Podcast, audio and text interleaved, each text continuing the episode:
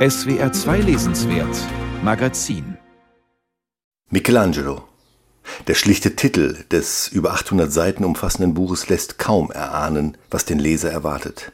Sein Autor, der Berliner Kunsthistoriker Horst Bredekamp, hat weder einfach eine Biografie des Künstlers geschrieben, dessen wegen Goethe seinen an der griechischen Klassik orientierten Kunstbegriff aufgab, noch stellt er lediglich das Werk dieses, wie Georg Simmel ihn nannte, einsamen Titanen vor, obwohl Bredekamps Buch beides auch ist, Werkübersicht und Biografie.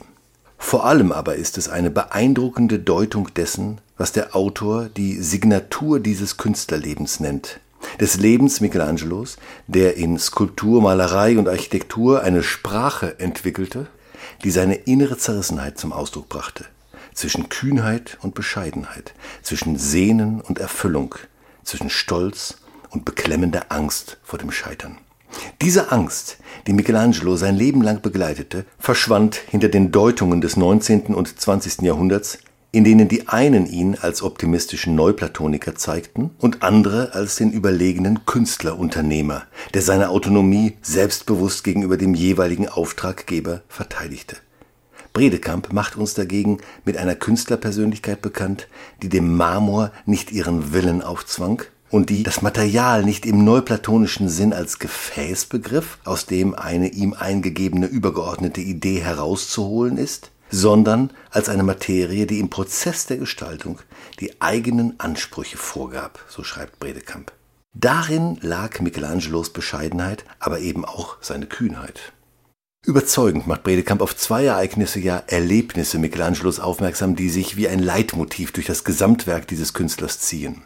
Da ist zum einen der Auftrag Papst Julius II., der von Michelangelo eine Art Mausoleum direkt über dem Petrusgrab erwartete, ja forderte. Dass dieses Mausoleum, dessen Planungen unter anderem zum Abriss von Alt St. Peter führten, nie so richtig ausgeführt werden konnte, wie es Michelangelo vorschwebte, sollte den Künstler Zeit seines Lebens geradezu obsessiv beschäftigen.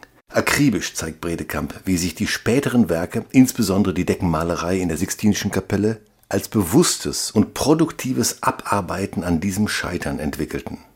Das zweite für den Menschen wie für den Künstler einschneidende Erlebnis war die Auffindung der Laokoon-Gruppe im Frühjahr 1506.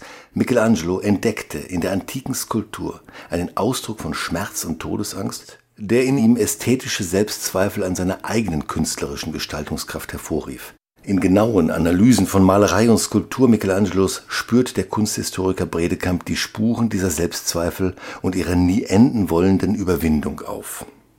Es ist, so Bredekamp, das prinzipiell Unabschließbare, welches die Kunst Michelangelos prägt. Durch seine Weigerung, Erwartungen zu erfüllen, habe sich der Künstler einen Freiraum geschaffen, der ihn zu immer neuen Gestaltungen und Interpretationen beflügelte, ja geradezu zwang. Am deutlichsten wird dies an der Mosesfigur in der römischen Kirche San Pietro in Vincoli, die geradezu zur Verkörperung von Zerrissenheit zwischen herrschaftlichem Gestus und melancholisch Vergeistigtem wird, je nachdem, aus welchem Blickwinkel sich der Betrachter ihr nähert. Die enge Verbindung mit Michelangelos eigenem Charakter hat wohl keiner so klar erkannt wie Sigmund Freud. Beeindruckend, wie es Bredekamp in wenigen klaren Worten gelingt, die Genese des freudschen Kulturbegriffs aus dessen Michelangelo-Rezeption zu skizzieren. Horst Bredekamps wunderbar das Werk Michelangelos illustrierende Buch ist nicht nur die Summe seiner Beschäftigung mit dessen Kunst seit nahezu fünf Jahrzehnten, es ist vor allem eine souveräne, ja begeisternde Hommage an diesen Künstler. Michelangelo kann in der Tat demjenigen zum Zeitgenossen werden, der in diesem Lebenswerk nicht das Große und Erhabene zu finden glaubt, sondern das Tastende und Suchende entdeckt. Ob Skulptur, Malerei, Architektur und Zeichnung und nicht zuletzt Dichtung. In Bredekamps Deutung wird Michelangelos Kunst zum Ringen um eine Sprache für das Unaussprechliche. In der Weigerung, Gewissheiten auszudrücken, so Bredekamp, ist der radikal moderne Zug Michelangelos zu sehen.